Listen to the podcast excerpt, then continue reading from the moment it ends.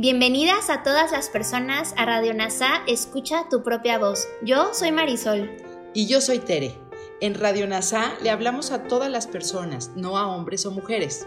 Te acompañaremos en las lecciones y oraciones de un curso de milagros. Compartiremos reflexiones y entrevistas para aprender juntos sobre NASA y un curso de milagros. Gracias por acompañarnos.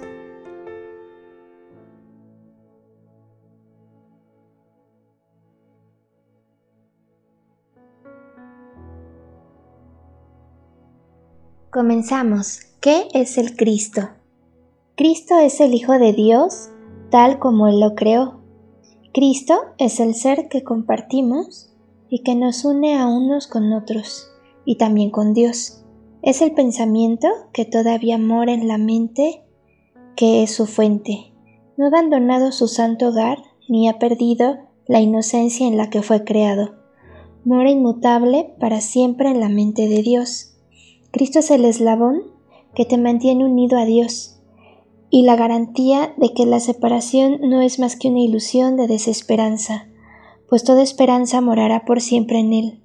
Tu mente es parte de la suya y ésta de la tuya. Él es la parte en la que se encuentra la respuesta de Dios y en la que ya se han tomado todas las decisiones, y a los sueños les ha llegado su fin. Nada que los ojos del cuerpo puedan percibir lo afecta en absoluto, pues aunque su Padre depositó en él los medios para tu salvación, él sigue siendo, no obstante, el ser que, al igual que su Padre, no conoce el pecado. Al ser el hogar del Espíritu Santo y sentirse a gusto únicamente en Dios, Cristo permanece en paz en el cielo de tu mente santa. Él es la única parte de ti que en verdad es real. Lo demás son sueños, mas estos se le entregarán a Cristo para que se desvanezcan ante su gloria y pueda por fin serte revelado tu santo ser, el Cristo. El Espíritu Santo se extiende desde el Cristo en ti hasta todos tus sueños y los invita a venir hasta Él para que puedan ser transformados en la verdad. Él los intercambiará por el sueño final que Dios dispuso fuese el final de todos los sueños, pues cuando el perdón descanse sobre el mundo y cada uno de los hijos de Dios goce de paz, ¿qué podría mantener las cosas separadas cuando lo único que se puede ver es la faz de Cristo?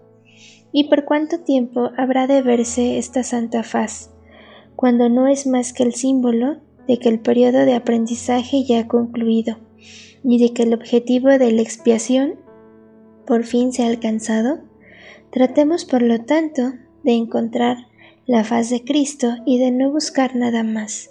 Al contemplar su gloria, sabremos que no tenemos necesidad de aprender nada, ni de percepción, ni de tiempo, ni de ninguna otra cosa excepto del Santo Ser, el Cristo que Dios creó como su Hijo.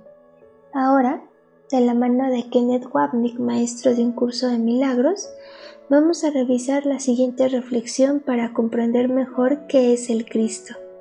Hemos observado que Jesús usa las palabras y los términos de manera diferente, dependiendo de su contexto.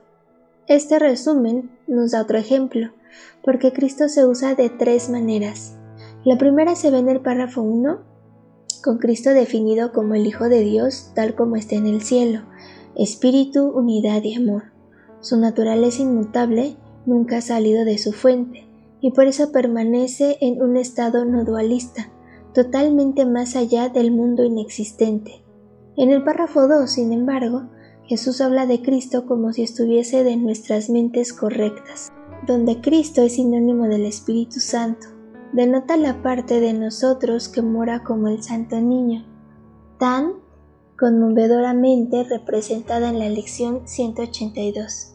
Así que Cristo se refiere no solo al Hijo perfecto de Dios como Espíritu, sino también al principio de la corrección o expiación del Espíritu Santo, el propósito de Dios para su Hijo dentro del sueño de la separación y más tarde, al final de este resumen, Jesús habla de ver el rostro de Cristo, la inocencia de Hijo de Dios en todos nuestros hermanos. Cristo es una idea en la mente de Dios y nunca ha dejado su fuente. Este pensamiento es la clave para nuestra liberación de la prisión del ego, de la separación y la culpa, porque si Cristo permanece en casa con su fuente, también lo ha hecho el Hijo, porque ellos son uno. ¿Y dónde está la culpabilidad cuando se nos revela la inocencia de Cristo? El Cristo revelado a ustedes ahora no tiene pasado, porque Él es inmutable y en su inmutabilidad yace su liberación. Porque si Él es como Él fue creado, no hay culpabilidad en Él. En el texto Jesús habla del Espíritu Santo como el vínculo de comunidad entre Dios y sus hijos separados que asegura el recuerdo de nuestra verdadera identidad a pesar de los esfuerzos de nuestro ego. Necesitamos dejar que las palabras hablen a través de su contenido y no separarlas en el nivel de la forma, de lo contrario sabotearemos sutil y seguramente nuestra relación con el curso. Recuerda que las palabras no son más que símbolos erróneos y de mente correcta que apuntan a algo más allá de sí mismos. Se nos ha dicho repetidamente en el curso de milagros que la respuesta de Dios es el Espíritu Santo, quien reside en nuestra mente correcta. Cristo, por lo tanto, se define ahora como nuestra mente recta, y su amor nos llama a responder a su respuesta con nuestra aceptación. Nuevamente se nos ofrecen dos maneras de concebir a Cristo. La última cláusula de la oración 5 es el Cristo de una mente, el ser que está sin pecado y totalmente en uno con su Padre. La primera cláusula habla de Cristo como si estuviera en nuestras mentes correctas, los medios para salvarnos de creer erróneamente en la realidad de la separación y el cuerpo. Así se nos recuerda en el texto que nuestro ser no reside en un cuerpo, aunque ahí es donde se experimenta la percepción, terminando en la mente que ha sido sanada de pensamientos ilusorios de pecado. Una vez más vemos cómo Jesús no nos quita nuestra identificación corporal, sino que simplemente transforma su propósito del pecado a la santidad, de la culpabilidad al perdón, de la oscuridad a la luz.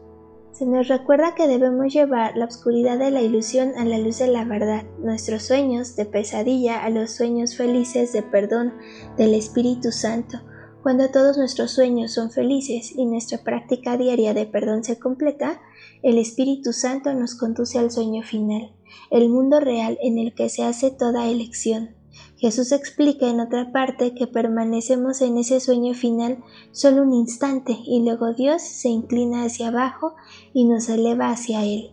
En los dones de Dios describe la alegría de volver al Cristo que es nuestro ser. El único propósito del Espíritu Santo para la percepción, el mundo del tiempo y del espacio es que se convierta en nuestra aula para aprender que todo eso es ilusorio a medida que progresamos, primero vemos el rostro de Cristo en nuestro hermano, el sueño feliz del Espíritu Santo. Practicando esta visión más y más consistentemente, aprendemos que esta cara de inocencia es compartida por todos por igual, a medida que compartimos un solo ser. El rostro de Cristo se mira antes, de que el Padre sea recordado, porque Él debe ser olvidado hasta que su Hijo haya alcanzado, más allá del perdón, el amor de Dios. Sin embargo, el amor de Cristo es aceptado primero, y entonces vendrá el conocimiento de que ellos son uno. Gracias por unir a tu mente a todas las mentes. Soy gratitud.